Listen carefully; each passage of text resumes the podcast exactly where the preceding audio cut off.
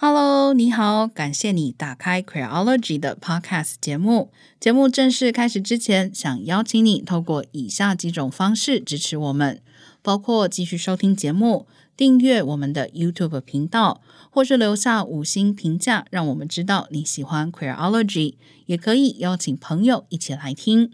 如果你愿意再给我们更多一点支持，也欢迎你到 Queerology.net 点页面上的 QR 码，请我们喝杯咖啡。网址是 Q U E E R O L O G Y .net。接下来节目就要正式开始喽。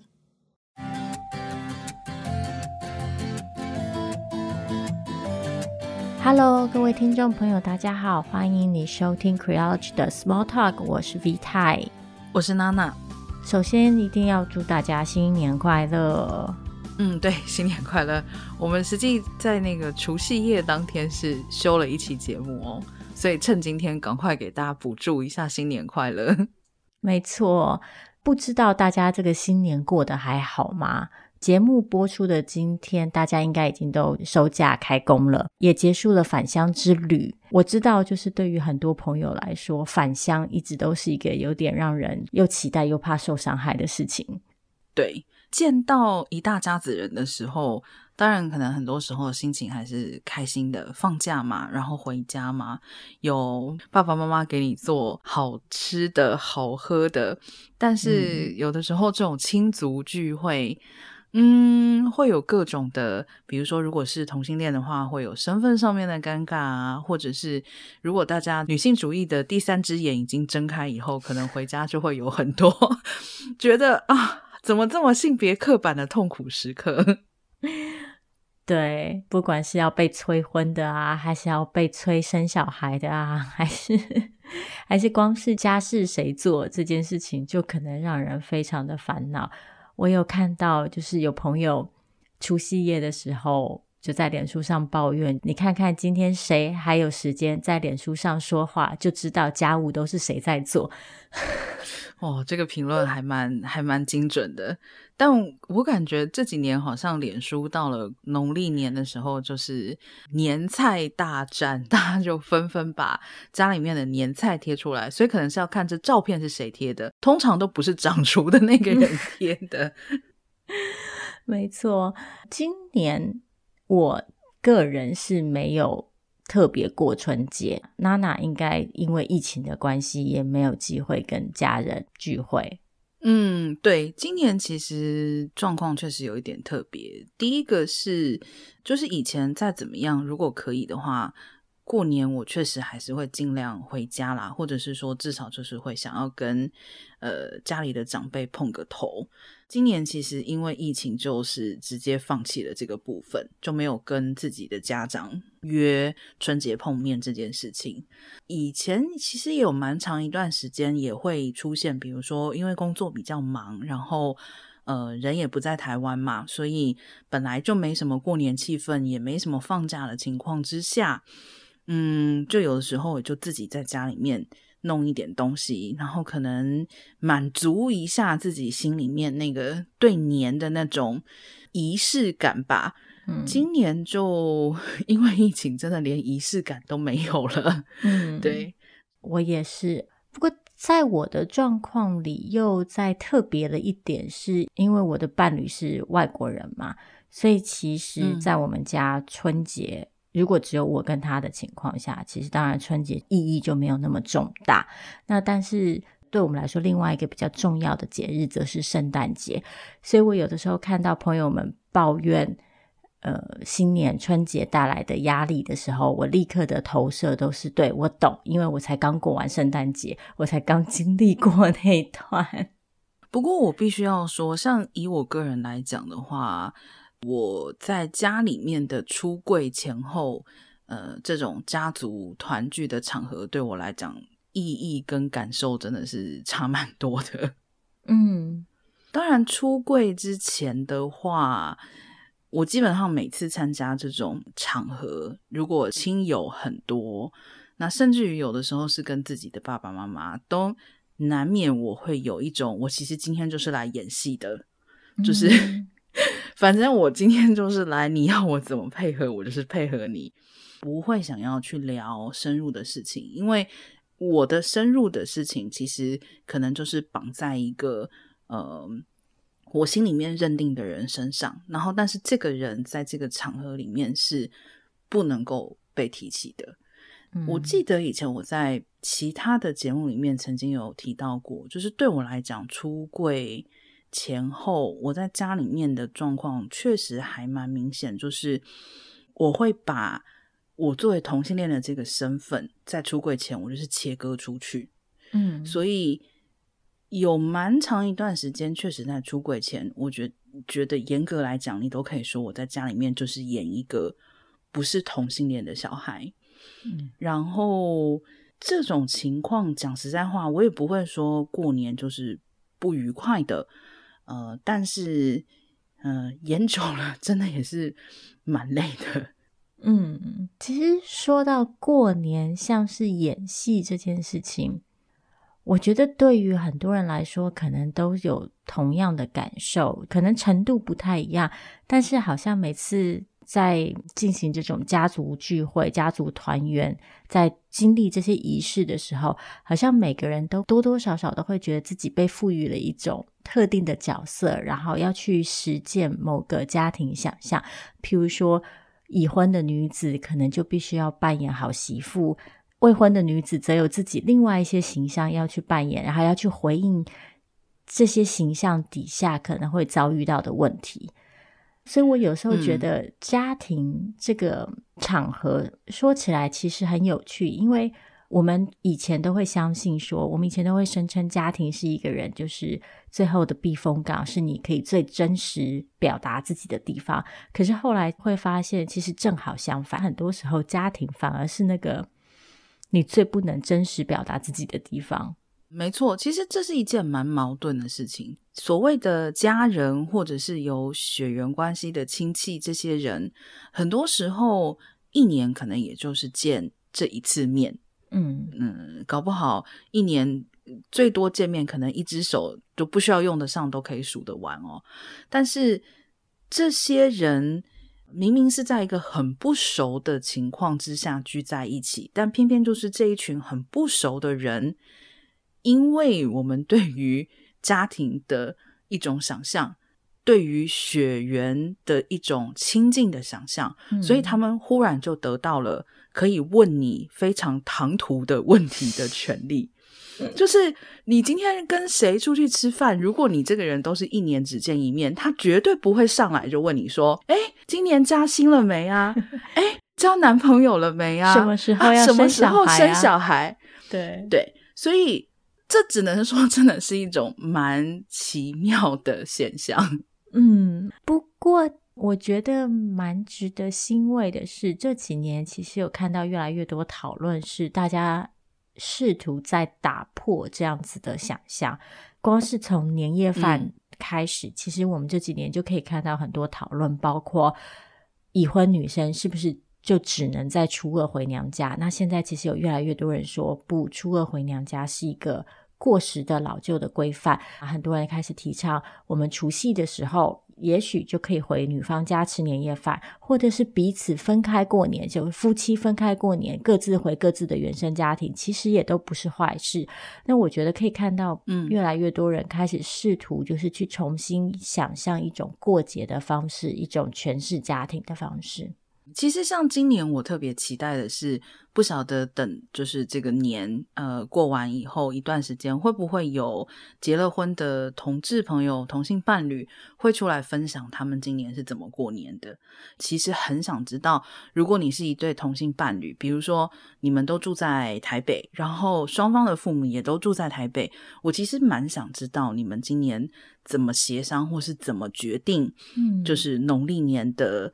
呃，时间分配啊，或者是你们是怎么样跟家庭来互动的？因为毕竟同性婚姻在台湾刚满一年嘛，这也是满一年以后的第一个农历年，嗯、对，会蛮想知道大家呃有没有去进行一些协商，然后又是怎么去协商的？嗯，对，然后我也很好奇，就是大家真的有遇到称谓上面的困难吗？就是爷爷奶奶真的有不见吗？我我真的必须说，这个爷爷奶奶会不见的这个困扰，我觉得应该真的是台湾特有的。在台湾会比较纠结，是因为我们会分，就是所谓的爷爷奶奶、外公外婆，就是母系亲戚跟父系的亲戚会有分开的称呼。这个在英文里面真的没有差，嗯、就是不管你是妈妈的兄弟还是爸爸的兄弟，都叫 uncle。对。没错，如果你真的要挣扎的话，可能只是要挣扎你 uncle 带回来的这个到底是你的 aunt 还是你的 uncle，也不会啊，英文就不会挣扎这个，英文就会说那就是 uncle 啊，对啊。讲到重新想象家庭这件事情，或是刚刚娜娜讲到协商，因为我自己有地域上面跟国籍上面的限制，所以对我来说，如果我有机会回台湾过年，那当然就是回。我家过年，在这边的圣诞节的时候，当然就是回到我的伴侣家过圣诞节。但是像我的兄嫂，他们其实采用一个非常非常，在我看来很合理又很简单的方式，他们就是轮流。今年我们在圣诞夜回你家，嗯、明年我们在圣诞夜回另外一家。在我看来，这是一个最简单、最直接明了的。解决方法，但是这样子的想法似乎在台湾还是不太为人所接受。其实有的时候我对过年的感觉蛮复杂的，因为我这个人是属于对于就是所谓这种传统啊，或者是一些习俗，嗯，我不能说我是一个就是非常重视的人，但是刚好就是在过年这件事情上面，我确实会比较重视那个仪式感。嗯，有一部分的想象，我会觉得是因为可能台湾有蛮多的家庭还是很重视那个所谓流传下来的习俗，照着以前的方法一年一年的过下去，甚至于在某一个程度上面来讲，可能大家觉得这样才有年味。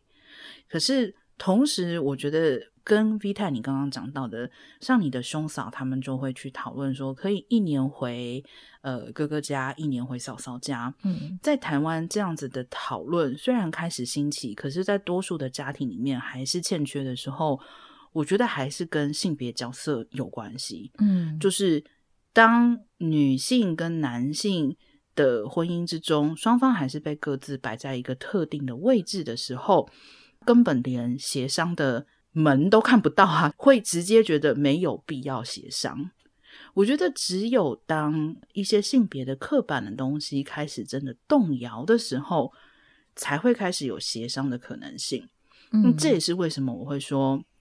我很期待知道今年呃一些同性伴侣们是怎么过年的，因为、嗯、呃两个女生或两个男生确实就没有办法直接套用。传统的习俗，那无法套用的情况之下，不管是协商也好、争吵也好、讨论也好、妥协也好，但是它必须要有一个过程。嗯，话说回来，其实像以我自己来讲的话，我会蛮开心的一点，当然因为我已经出柜了啦。可是相对来说，我对过年这件事情，呃，在有自己的小家庭以后，蛮期待的一点就是。我怎么样可以去跟我的伴侣塑造属于我们自己的过年仪式，属于我们自己的过年传统？嗯。这一点我必须要说，还是对我个人来讲是蛮甜蜜也蛮有意义的。嗯，我觉得我也有类似的感受，就因为我自己没有小孩嘛。虽然说我们现在过节的时候都还是会习惯的，就是去拜访我的伴侣的父母。但是，因为在没有小孩的情况下，我们其实也少了一些传统被想象的义务要去履行，所以我们有一些比较多的自由，可以去开发一点新的仪式、新的习惯。嗯，每一次打造这种仪式的时候，其实都是在重新挑战、重新塑造，或是甚至只是微调。传统对于性别跟对于家庭，嗯，我们到底抱持着什么样的期待跟想象？然后我们到底怎么看待这个东西的意义？或者更进一步来说，到底什么才是家庭里头最重要的元素？嗯，其实我觉得很多事情都是属于，你也可以说是事在人为，但是。有一个部分，我觉得也牵涉到我们以前提过的，就是想象的问题。如果说以前过去一直都是固定的一套做法，嗯，然后没有被讨论、没有被挑战的空间，那么也就很难会生出其他的想象。如果说以前的过年就一直都是，呃，除夕夜的时候要这样这样过，然后初一的时候是这样这样过，然后初二的时候才可以回娘家等等。如果说是这样子僵固的东西一直存在的话，那可能真的就是没有那种想象的空间。但事实上，我们先不谈可行性来讲的话，它应该是有很多的，可以说是不同安排的方法。比如说，除夕夜一定要去特定的某一家吗？那可不可以小家庭先过自己的除夕，嗯、等到大年初一的时候，比如说，再去决定是要去拜会哪一边的家长，或者是去哪一边的聚会。我觉得主要是因为在以前的传统里面，它就是按照以父亲为主的这个家庭谱系去安排的传统跟想象，所以在现在来说的话，可能需要一些些想象力吧。可能要把这个事情当成一个，如果我们希望大家都过节过得开心，那么我们直接先排除旧有的方式，一起来想这个事情怎么样可以做得让大家都开心。嗯，对。但我觉得我也要补充一点，就是我一方面觉得这种日常生活中个人的小革命是非常重要的。我觉得我们每个人都可以在自己的每一天的生活里，透过小小的改变，透过小小的挑战，可能今天只是对某一个你应付了很久、很厌烦的性别角色做一点小小的松动，达到一些在个人的层面上面的转变。我觉得这是绝对是很重要的。但是另外一方面，我觉得我们对于不管是对于春节，还是对于整体就是家庭想象的挑战，也不应该只局限在于个人的层面。有的时候我们会倾向于把这些变成一个人个人的责任跟意愿，就是诶，那你自己不去争取，你自己不去挑战，你自己要选这样子的一个男性结婚，比方说，但我觉得这种归因有的时候会太、嗯、太便宜行事了。对，我们还是得回去看到，有些时候对于某些人来说，当结构性的压迫太过巨大的时候。他在个人层面上面的挑战空间其实是有受到局限的。嗯，没错，这个不只是传统的问题，这个会牵涉到你所处的周遭环境的问题。最直接的，你也可以讲，就说是有没有得到支持的问题。嗯，因为。这就是牵涉到一大家子人的事情，特别是如果一直以来你都是负责做饭的那个人，然后其他人都只要等着吃，我完全可以想象，当你提出来说“不如下次我们各做一道菜带来的时候”，其他人可能会提出反对的意见，嗯、所以你可能非常需要一些盟友，也可能是需要多年的努力哦。嗯。另外一方面，我觉得今年其实是一个非常好的练习机会。在年前的时候，其实有一则新闻，我觉得很有趣，就是嗯，那个时候因为桃园医院群聚感染的事件，政府框列了五千人，将近五千人隔离。那那个时候就有立委问了一个问题，他就说：“哎，这么多人隔离，那过年谁买菜，谁煮饭？”就是很多人觉得，哎，这个评论真是太荒谬了。你难道没有手没有脚吗？难道家人不能彼此分担吗？或者是难道你就不能改变你过年的方式吗？其实这正好就是反映出来，我们一直以来对于事情的想象都局限在一个角度之上，而当有外力介入的时候，就迫使我们不得不去想象，哎，对啊，所以我们一直以来。都是这么做，但是有没有可能我们不这么做？嗯、为什么我们要这么做？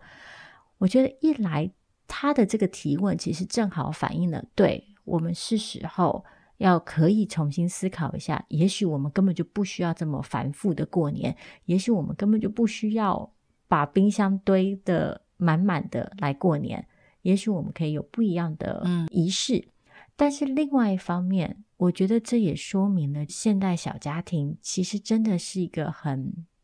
很脆弱的结构。好像也在之前的节目讲过，一个家庭的维持在当代社会是仰赖了非常多正式跟非正式的外部资源的，不管是教育还是公共服务、嗯、还是其他。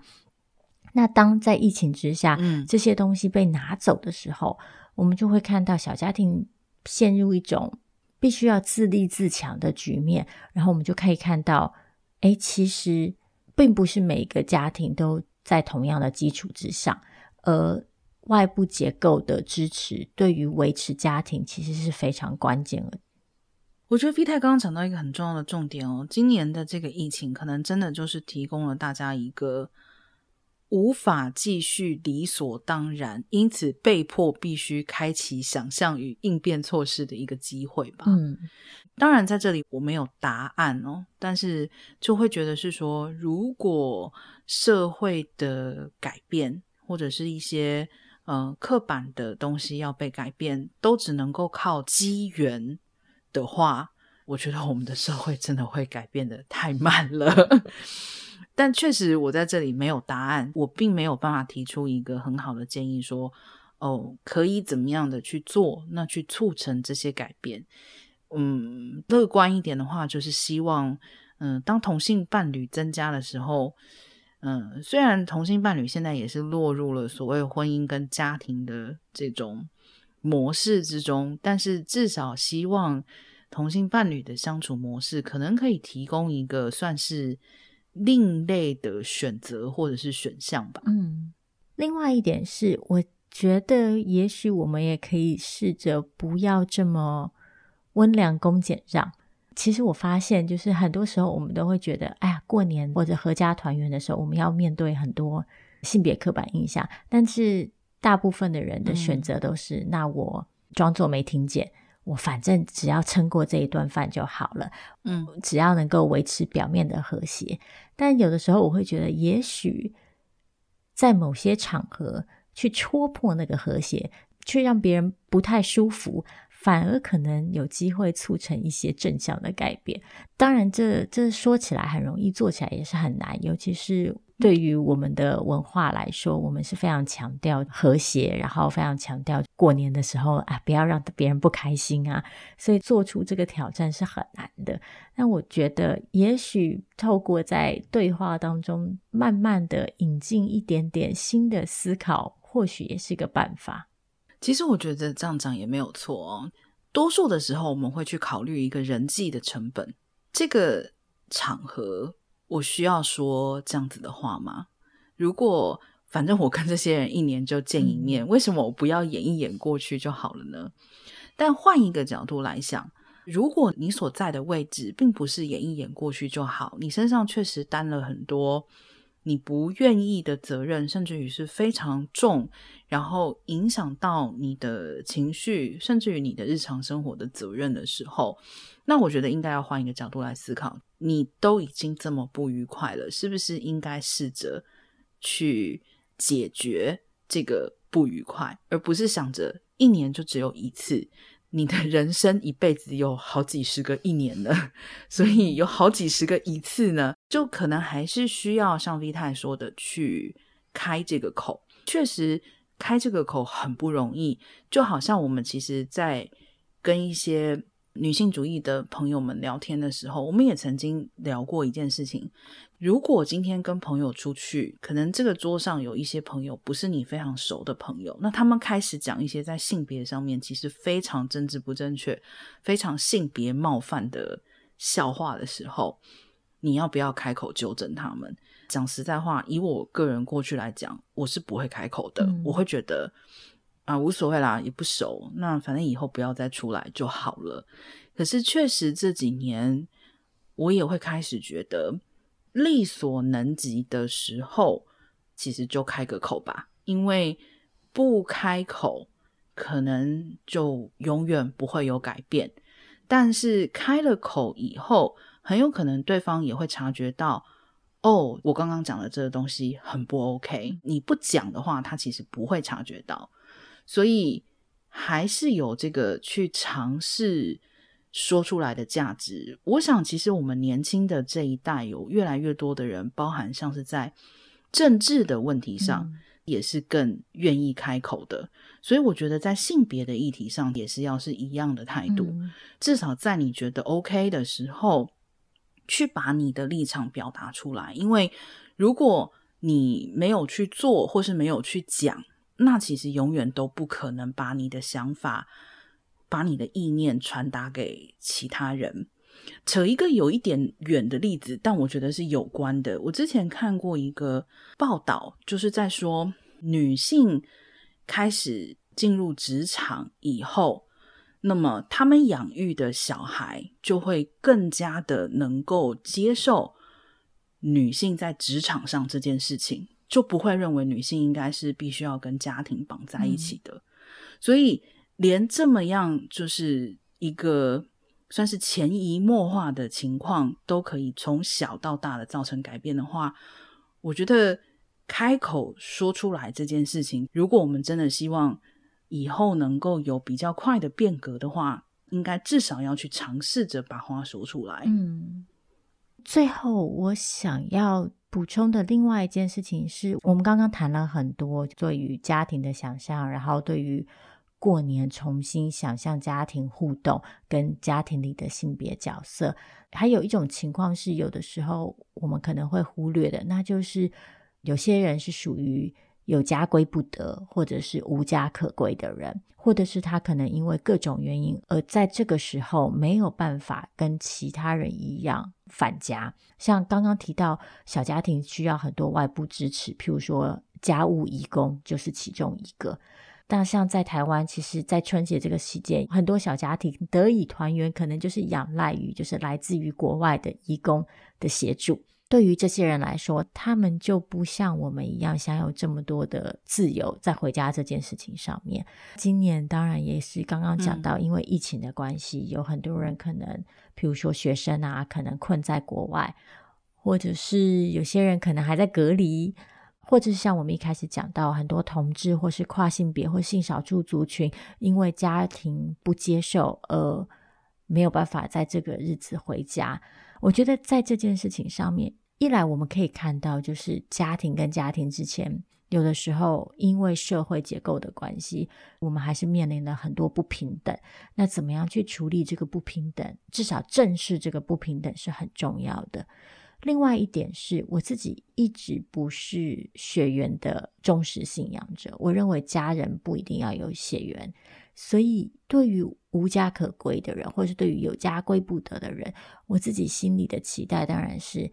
也许我们有机会为自己打造一个第二家庭，一个并非以血缘为基础，一个你自己选择的家庭。我衷心的希望，某一天每一个人都有这样子的选择，可以用你自己的条件去打造你自己的家庭。确实哦，一件事情它永远都有两面以上的情况。当我们担心回家以后要怎么办，对有一些人来讲，他可能是连想要回家这件事情都做不到，或者是没有办法，或者是基于任何原因选择不回家。我觉得这种时候就是立泰刚刚讲的很重要的一件事情：家的意义是否能够去扩充。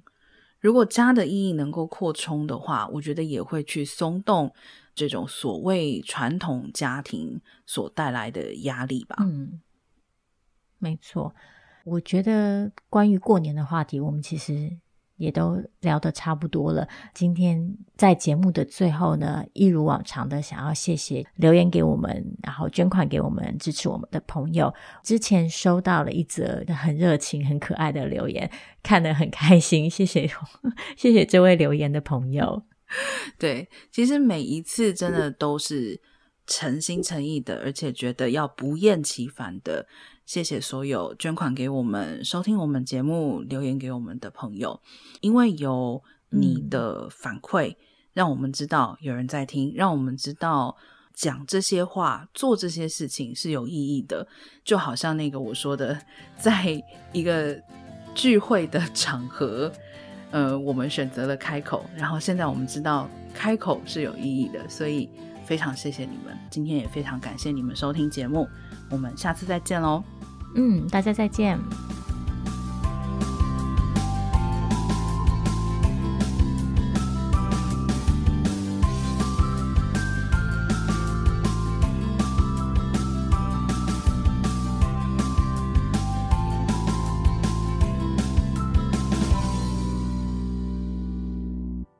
hello creology 的听众朋友谢谢你收听 creology podcast 节目